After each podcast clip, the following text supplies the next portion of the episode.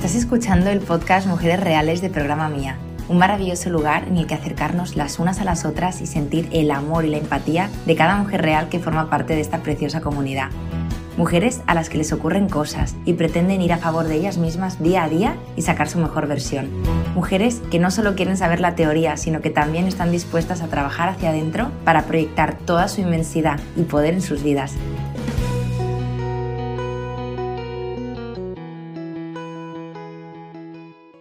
Bienvenidas a un episodio más de Mujeres Reales. Hoy estoy con una persona muy especial. Bienvenida María, ¿cómo estás? Muchas gracias Sandra. Bien, muy bien. Un poco nerviosa, pero bien. Siempre lo pregunto para relajarnos, ¿no? María, tengo muchas ganas de conocerte, de saber más sobre ti, sobre tu historia. Sé que has salido de un grupo de programa mía que habéis hecho una piña súper, súper bonita. De hecho, hay otras mujeres reales por ahí con alguna compañera tuya. Pero me gustaría un poco saber, pues, ¿qué te trajo a, a meterte en un grupo terapéutico? ¿Qué estaba pasando en tu vida? Vamos a empezar así y a ver qué sale. vale, genial. A ver, la verdad es que yo el, el tema psicológico nunca le había dado como importancia hasta que no pasó algo grave en mi vida, que fue la enfermedad de mi padre, que a mi padre le diagnosticaron cáncer hace tres años. Y de repente ahí fue como, me di cuenta que yo no era capaz de gestionar las cosas hasta entonces. Obviamente, pues estás mal, en momentos estás mal, estás bien, te pasan cosas buenas y malas, pero como que en ese momento me desbordó todo y me di cuenta de que yo sola no podía gestionar las cosas. Entonces decidí buscar ayuda y empecé con una psicóloga. ¿Qué pasa? Que a raíz de eso me di cuenta de que aparte de que obviamente tenía un problema con el hecho de asumir la enfermedad de mi padre, me di cuenta de que había muchas otras cosas detrás. O sea, tema, sobre todo respecto a mí. Eh, tema autoestima, tenía la autoestima por los suelos, la seguridad por los suelos, eh, luego el no saber poner límites. Y bueno, a mí esto me fui dando cuenta, obviamente, me he dado cuenta en estos tres años de proceso terapéutico. O sea, no, fue de la noche a la mañana. Que claro, yo pensaba que a veces me frustraba porque al principio era el psicólogo, yo pensaba que era ir al psicólogo y arreglarlo todo de una eh, en una sesión, en dos sesiones. Y era como, claro, a veces me frustraba porque yo quería estar bien ya. Entonces, eh, a raíz de ese proceso me fui conociendo más a mí misma, me fui sintiendo muchísimo mejor, fue como que me, fui dando cuenta de cosas. Eh, al principio me agobiaba al darme cuenta de cosas porque no podía ponerle solución, pero sí que poco a poco fue como que fui notando avances. A ver, poco a poco, eh, obviamente, pues eso, años después. Pero había algo que sí que es verdad, por ejemplo, el tema autoestima, seguridad, eh, sí que lo trabajé mucho y sí que noté un cambio brutal, pero en el tema de los chicos era como que yo además me di cuenta, o sea, además me acuerdo de ese día con una amiga hablándolo, que yo me di cuenta que ahí había un melón, que yo digo, madre mía, o sea, lo que hay aquí. Y claro, fue como que me estaba conociendo muchísimo, pero yo seguía actuando igual con los chicos, entonces era como que no sabía cómo ponerle solución. Y escuchaba tus podcasts, que me lo recomendó mi mejor amiga, dijo, mira, escucha a esta chica, pero esto hace, hace bastante escucha a esta chica tal que la estoy siguiendo en Instagram y, yo creo que, un poco cuenta lo que, lo, que te, lo que te pasa a ti con los chicos, con los hombres. Entonces, en vez de... Intrigada con... ¿Qué te, pasaba a ti con, con los hombres? ¿no? Porque entiendo que al final yo creo que cuando tú entras en un proceso terapéutico, muchas veces tú tienes como una demanda. Por ejemplo, en aquel momento seguramente era la situación respecto a tu padre y tal, pero un proceso terapéutico te abre muchos aspectos de tu vida y te das cuenta de muchas cosas, ¿no? Entonces yo creo que tú también estabas como quizás en, un nivel de apertura más grande como para mirarte más y decir, a ver, aquí hay un tema en las relaciones, ¿no? ¿Qué estaba pasando ahí? Eh, con el tema de los chicos, pues que siempre me encontraba, a ver, sí que es verdad que yo he tenido dos parejas, pero bueno, es que, es que ya ni las llamo parejas, o sea, ahora cuando me pregunta alguien digo, no he tenido pareja nunca, porque eran parejas pues que al final pues no pasaba tiempo con ellos, no queda, eh, ellos no querían quedar conmigo, que era un poco lo que me pasaba con todos los hombres. Em, entonces, eso, yo siempre he sido como con los chicos, eh, los que me gustaban, de verdad me gustaban, pasaban de mí siempre. O sea, y además era como que yo acababa siendo la pesada, la que iba detrás, y daba igual cómo empezase la historia, porque igual la historia empezaba eh, ellos muy, muy, muy detrás. Y cuando yo empezaba a estar un poquito detrás, pues volvía a pasar lo mismo.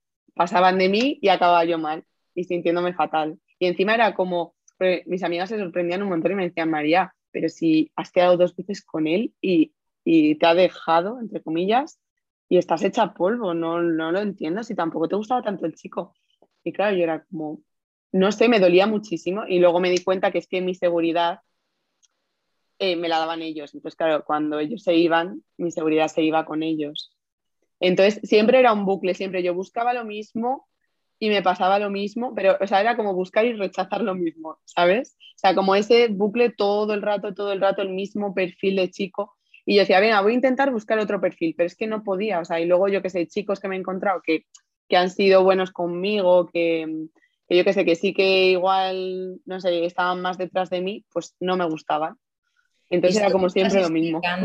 Es, es como, yo creo que es un problema, bueno, de hecho acabo de salir de hacer unas stories que tienen que ver con eso, ¿no? De que a veces nos pensamos que no puedes evitarlo, ¿no? Como, ostras, es que yo he nacido así, como quien nace rubia morena, ¿no? Es que yo he nacido que me gustan este tipo de hombres que pasan de mí, que ahora lo vamos a elaborar, ¿no? Pero Claro, es que e, es curioso, ¿no? Porque fíjate, cuando la tortilla se gira, ¿no? O sea, tú decías que al principio a lo mejor alguno de ellos estaba a full contigo.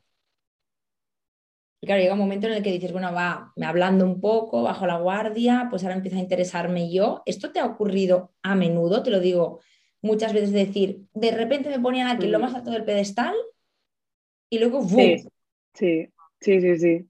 Es más, es que me acuerdo que escuché un podcast tuyo que decía que, que digo, ostras, esto es lo que me pasa a mí, que decía que, los chicos muchas veces te ponen en ese pedestal, realmente mm, se imaginan una persona que tú no eres, que, no eres tú, que no es que seas mejor o peor, sino que no eres tú, y entonces al final te acabas cayendo ese pedestal y esa persona se da cuenta que, de que con la que quiere estar no es contigo. Y yo digo, ostras, pues que esto, pero siempre, o sea, siempre igual ya empezaban a o sea, me pasaba que o bien empezaban pasando de mí directamente, pero yo era como, no, no, o sea, aunque me diga que no quiere nada conmigo, yo sigo, yo sigo, yo sigo, porque al final yo le voy a hacer cambiar de idea. O eso, o empezaban, bueno, bueno, pilladísimos por mí y luego pues cambiaba la tortilla.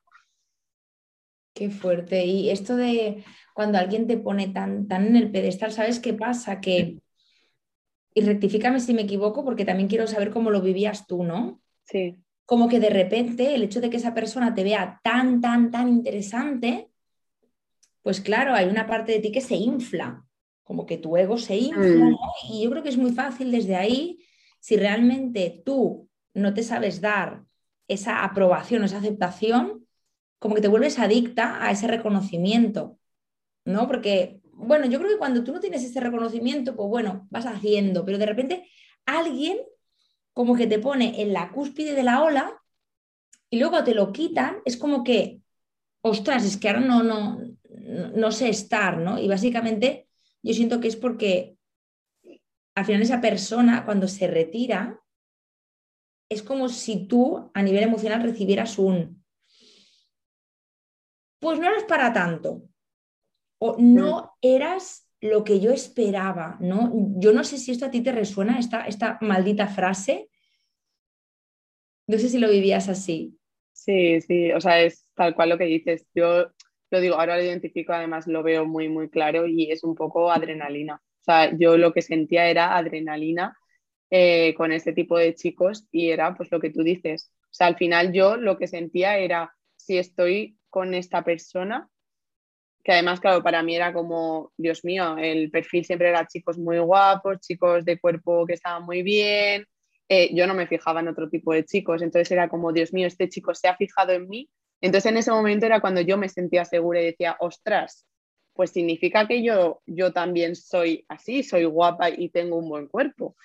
Entonces, ¿qué pasa? Que cuando esa persona, pues lo que has dicho, cuando esa persona pues decidía no estar conmigo, me decía que no, que no quería estar, o bueno, la mayoría de las veces no me lo decían, entonces lo tenía que interpretar yo, pues yo al final era como que otra vez volvía a esa María muy, muy, muy insegura y, decir, pues realmente no, no valgo lo que pensaba. Pero claro, yo solo me sentía segura si, si tenía un chico detrás. O sea, si estaba con, con un chico o bueno, si tenía un chico detrás. Te quiero hacer una pregunta, a ver si te sientes identificada con esto. Mm. ¿Tú podías sentir que tu vida no era muy emocionante sin ningún chico al lado? Como una vida así que digas, ay, me falta algo. Sí, siempre. Es que además me acuerdo de una conversación con, mis compañeras de piso que eran mis amigas, que, que, tal cual, que yo decía, no, no, es que sin amor yo me siento vacía. Y decía una de ellas, pero tía, si hay muchas otras cosas que pueden llenar tu vida. O sea, yo entiendo que el amor puede ser importante para ti, porque obviamente, pero, pero que te sientas vacía, que es una palabra muy fuerte, porque no tengas una pareja, pues es algo serio. Entonces, sí, sí. Es que, ¿sabes qué pasa? Que muchas veces he tenido la sensación de que, imagínate, ¿no? Que estamos en una época de nuestras vidas, imagínate si la autoestima no te acompaña, es como que tienes una sensación de estar desganada, como de que la vida no te motiva, ¿vale? Vamos a, vamos a hacer un poquito el cuadro, ¿vale? Porque yo también quiero que cuando nos escuchen otras mujeres, estoy segura de que por lo menos una de, las mujeres que nos van a escuchar va a decir, esto me ha pasado a mí. Decir, me falta vidilla. La palabra vidilla es como, vale, estoy desmotivada, estoy aburrida, mi vida no es lo inquietante o lo emocionante que a mí me gustaría, entonces para resolverlo, ¿a qué me voy? A un hombre. Mm. Todas sabemos que cuando hay una relación y es una relación sana y te suma, pues obviamente es súper motivante. Al igual que es súper motivante cuando de repente organizas un viaje con alguien y dices, wow, me voy a un país nuevo, no sé qué. El tema es que muchas veces siento que solamente no, tenemos otras, mm, ¿cómo te diría? Otras armas para combatir la desmotivación el aburrimiento. ¿Sabes por dónde voy, María? Sí, sí, te Es como, vale, entonces, si, si no era con un hombre, vamos a hablar con la María del pasado, si no era con ese hombre que le daba vidilla a tu vida o emoción, ¿con qué lograbas motivarte, barra llenarte, barra conseguir esa adrenalina? Porque todo el mundo quiere, no todo el mundo quiere estar así, sino que mm hay momentos más de emoción, ¿no? Tampoco vayamos así de arriba, de súper arriba, súper abajo, ¿no? Pero ya me entiendes.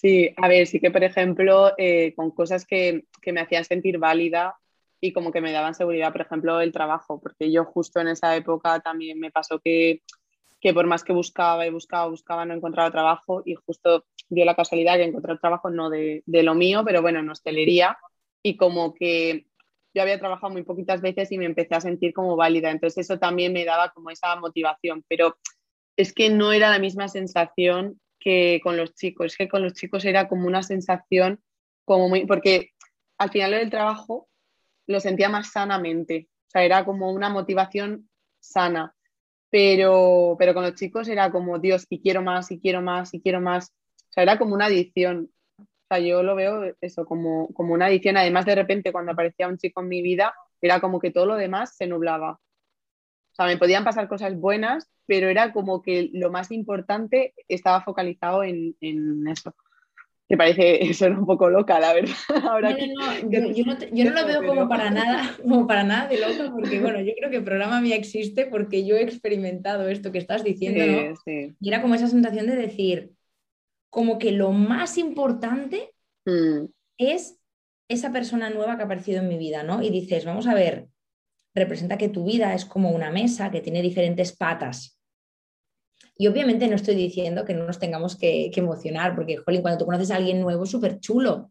Mm. Pero también cuando haces amigas nuevas o cuando tienes un trabajo nuevo, ¿no? Entonces, claro, me pregunto cómo se resuelve eso, ¿no? Porque Tú estás hablando de, un recurso que, tú utilizabas mucho y era cuando hay una persona que me reconoce, me da esa adrenalina que me hace sentir viva, me hace sentir a lo mejor atractiva. Entonces, claro, eso es como un arma de doble filo, porque tal y como te hacían sentir súper especial, te podían hacer sentir súper poco especial, súper poco importante, ¿no? Entonces, ¿cómo se resuelve eso? es una pregunta, ¿eh? Buena pregunta. Pues yo pensaba, claro, yo por eso me apunté, que era un poco lo que estaba relatando antes, que ese es el motivo principal por el que yo me apunté a programa mía, porque llegó un punto en el que yo dije, o sea, yo notaba que yo estaba trabajando un montón en mí, en muchas cosas, que, que empezaba a poner límites, que me sentía mejor, que, no sé, o sea, como que iba notando avances y como que notaba que me conocía muchísimo a mí misma, pero me provocaba mucha ansiedad el tema de los hombres, mucha, mucha ansiedad. Entonces, claro, fue como, ostras, después de escucharlos, eh, bueno, de escuchar los podcasts durante mucho tiempo, dije, ya me había metido en la página, lo que pasa que sí que es verdad que el dinero me echaba un poco para atrás. Pero en ese momento dije, ostras, mm, yo creo que va a merecer la pena porque es algo muy importante en mi vida y que ahora mismo me está provocando mucha ansiedad. Entonces, por eso decidí eh, empezar con el programa mía. Y en ese momento, antes de empezar, sí que yo no, digo, va, es que esto es muy complicado. Encima, cuando empecé el programa, claro, yo al ver que no era enfocado a los chicos, yo digo, no lo entiendo. Equivocado, ¿no? Es que esto pasa mucho, ¿no? Porque dices, si mi problema está en los tíos, ¿por qué no se habla de tíos?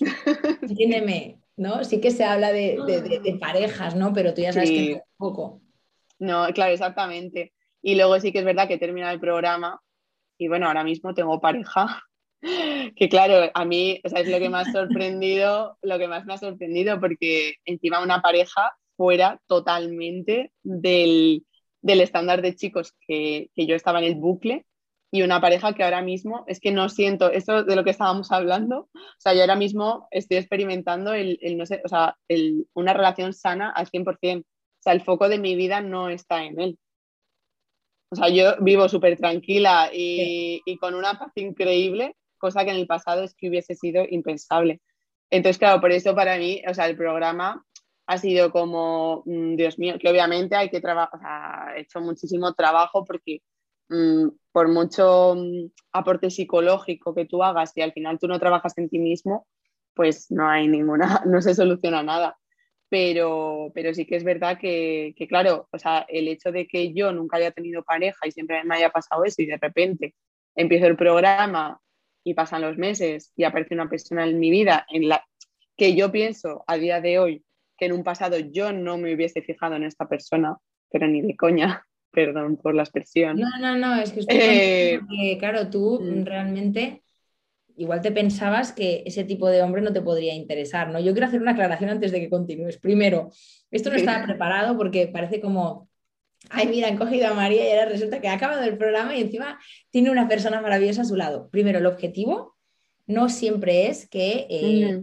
tengamos una relación, pero tú me lo estás explicando y yo que me alegro porque, sinceramente, pase lo que pase en esta relación, yo sabes lo que me llevo, María, de lo que me estás contando, de que te estás dando la oportunidad de experimentar otro modelo de relación, porque es que sabes mm. lo problemático que es que tú entres en un modelo y en un modelo y en un modelo. Al final tú acabas creyéndote que tu realidad, que es súper segmentada, porque es en base a la dificultad que tú tienes para darte lugar y para recibir amor, es la realidad. Y no, mm. simplemente era como algo que, que reproduces, ¿no? Entonces, claro, me gustaría saber ¿qué tiene esta persona con la que estás?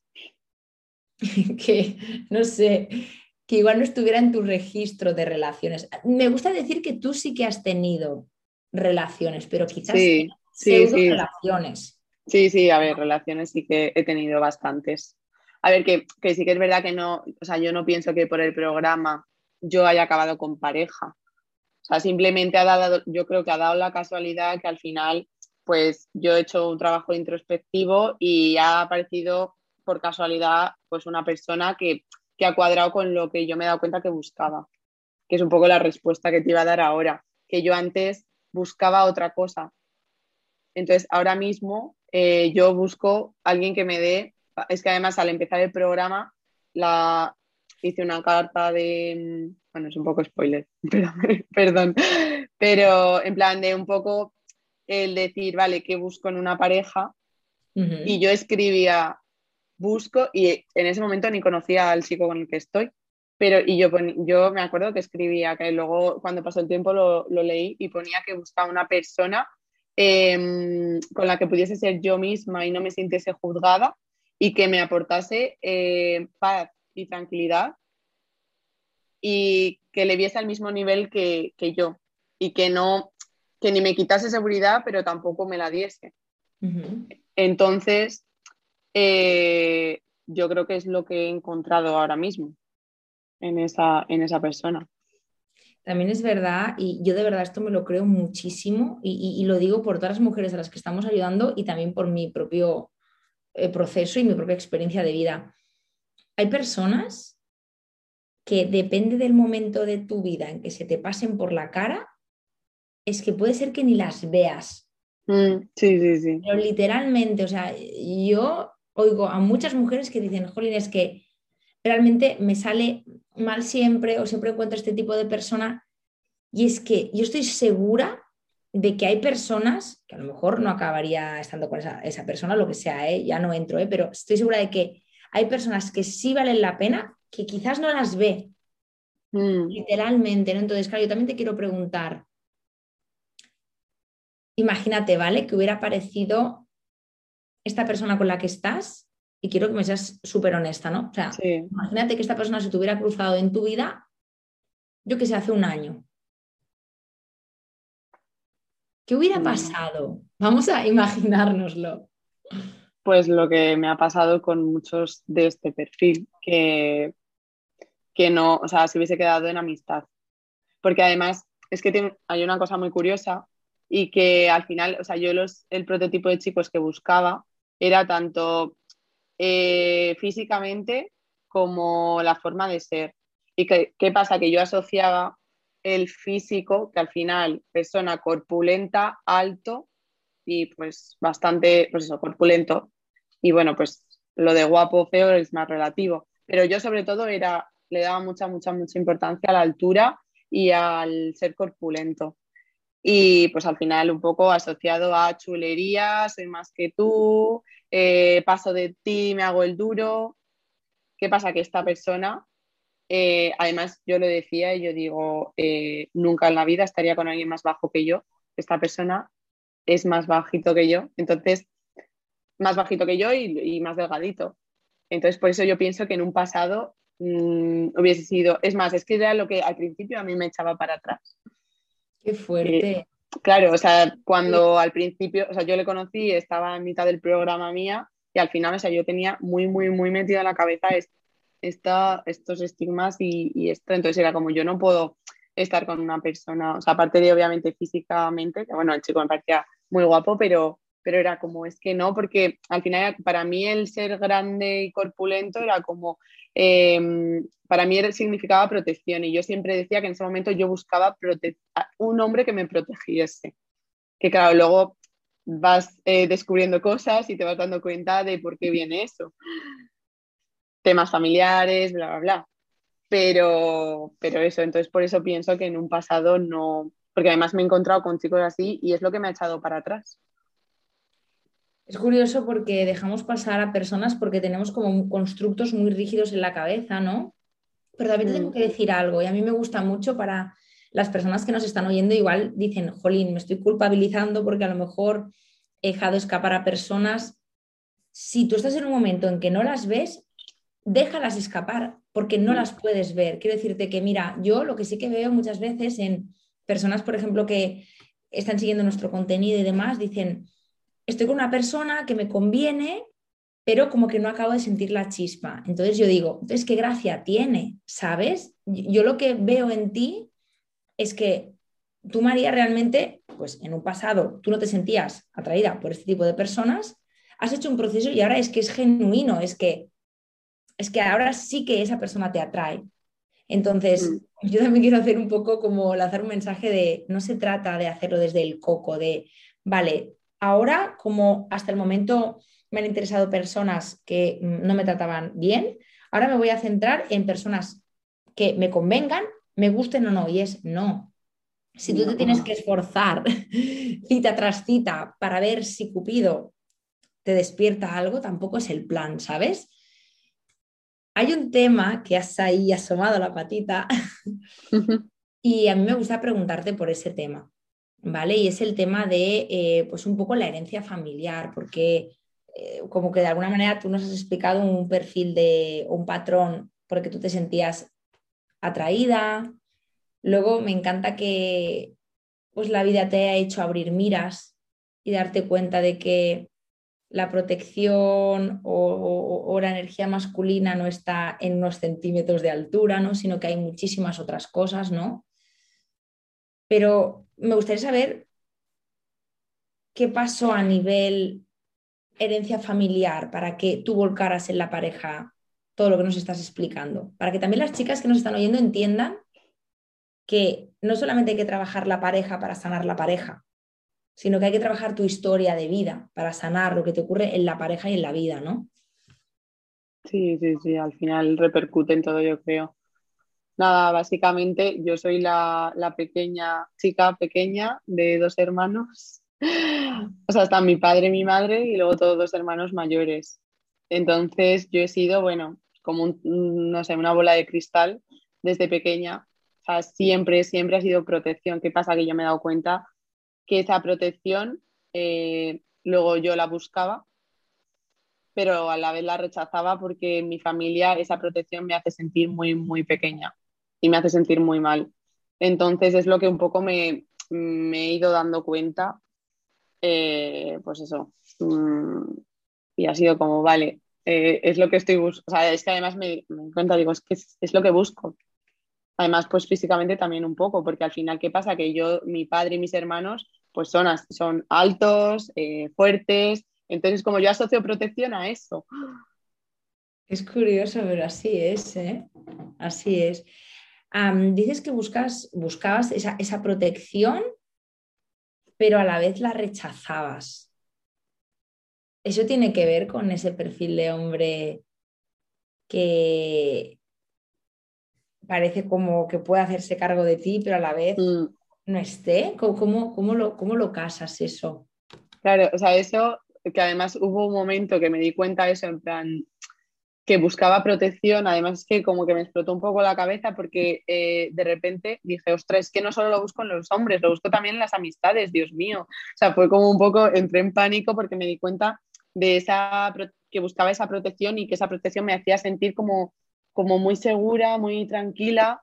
Y claro, el rechazo venía porque me agobiaba, porque era como, jolín, dejadme en paz, que yo soy válida. Entonces hubo un momento en el que me fui a los extremos y era como que todo me agobiaba, incluso que me preguntase una amiga, eh, ¿estás bien? Si quieres te voy a buscar. Y era como que no, que no, que soy independiente, que me dejes en paz.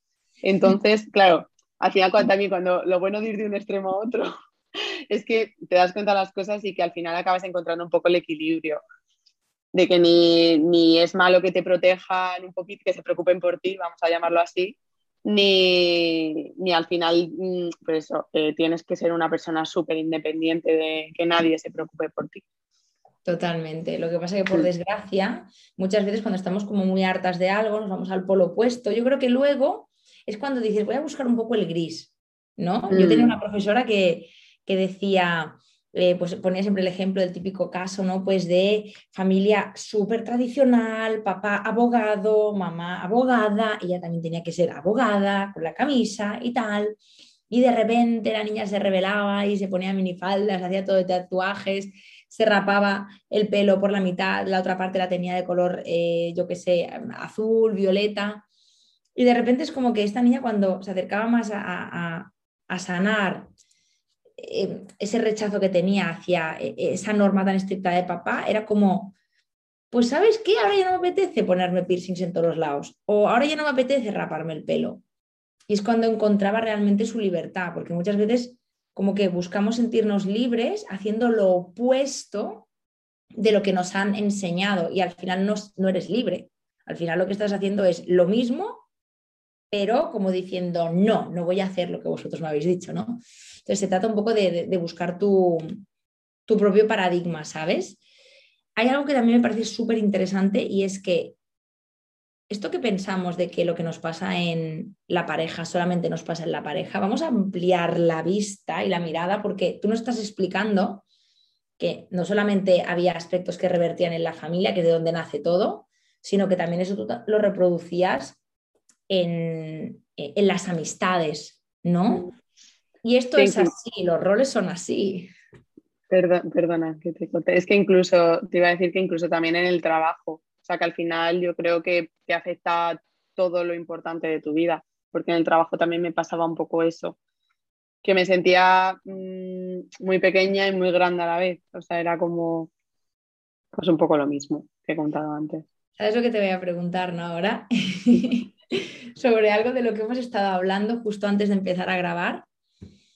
Eh, me contabas que tenías 26 años y que al entrar en el grupo del programa, pues obviamente has compartido con mujeres de hasta 42 años, ¿me has dicho? En tu caso. 40, creo, 40, y algo. Más o menos. Sí, no sé exactamente, pero sí, 40 y algo. Claro, yo también te lo pregunto porque me explicabas, ¿no? Quiero decir, ostras, es que yo qué voy a poder aportar, ¿no? O cómo se sentía ese punto junior en el grupo, que luego explicaremos cosas sobre esto, ¿no? Pero ¿cómo lo sentías? O sea, yo cuando empecé, yo me esperaba a chicas de mi edad, yo digo, pues yo qué sé, pues por lo menos, no sé, además más pequeñas, no sé, también el que hubiese más pequeñas me hacía sentir como más segura también. Y claro, al ver que, que todas eran bastante más mayores, por lo menos pues 10 años más mayores que yo, pues claro, yo sí que me sentía un poco como dices, eh, de decir, pero si es que yo no tengo casi, o sea, tengo muchísima menos experiencia, tengo 10 años menos de experiencia que estas mujeres. Y al final, claro, yo decía, porque yo empecé el programa por, pues eso, por un poco ansiedad por los hombres, y yo decía, pero que, que van a, no creo que estas mujeres con 40 años pues les provoqué ansiedad el que un chico pase de ellas. Entonces era un poco como lo que sentí la primera vez y luego obviamente nada que ver. Es curioso, ¿eh? Nos pensamos que mm, lo nuestro es como una cosa como muy de teenager o muy anecdótica. De hecho, quiero grabar un vídeo de esto, ¿no? Porque nos pensamos como que eh, el hecho de tener estas inseguridades es como, mm, ya no corresponde con, lo que debería ser una mujer de X edad. Y es que es tan absolutamente falso. Luego te das cuenta de que hay muchos objetivos y anhelos y preocupaciones que, están en, cualquier edad, ¿no? Pero me ha gustado que, te hayas atrevido, ¿no? Y tengo que decir que, que, tenemos la suerte de que cada vez más el ratio, dijéramos, de edad en el programa se amplía. Ahora más o menos estamos de 25 a 45 años y la media está en, lo que lo calculamos en unos 36, ¿no? Pero al final no sabes cómo y encajáis, ¿no? De algún modo u otro en estos pequeños grupos. María, tengo una última pregunta para ti.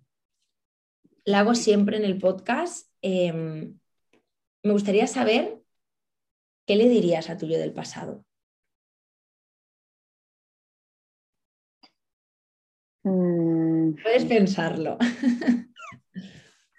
A ver, es, difícil, pero yo creo que, mm, que le diría que no, que no se juzgue tanto a sí misma, que al final eh, no es su propio enemigo. O sea, no tiene que ser su propio enemigo, sino al revés, el tratarse con cariño y, y con mucho amor. Qué bien. Me encanta que lleves el colgante, mm. El amuleto, ¿no? Para que recuerdes todo esto. ¿Cómo has estado, María? Genial, muy bien. Estoy muy bien, muy mm. suelta. Me ha encantado eh, todo lo que nos has eh, contado. Me parece que es un temazo y te digo yo que va a haber muchísimas personas que se van a sentir identificadas agradezco pues lo, sincera que has sido, lo honesta, que casi no, te he tenido ni que preguntar. Sí, os he dicho, madre mía, igual estoy hablando demasiado. No, no, a mí me encanta, a mí me encanta, me encanta eh, tu apertura y tu honestidad. Así que espero que sigas así. Y me alegra muchísimo de que hayas vivido esta experiencia tan bonita. Sí, yo la verdad que agradecerte un montón. Que sí que es verdad que ha habido un momento que digo, ostras, que no, O sea, yo tampoco lo pinto todo que al final pues ha dado la casualidad. Yo no pienso que tenga pareja por el programa ni, No, no, no, ¿sabes? Lo he, Pero dicho, lo he hecho para hacer un poco la coña porque, ¿sabes qué pasa? Que yo siempre digo, ¿no? Que al final el objetivo, ¿sabes cuál es el objetivo del programa, María?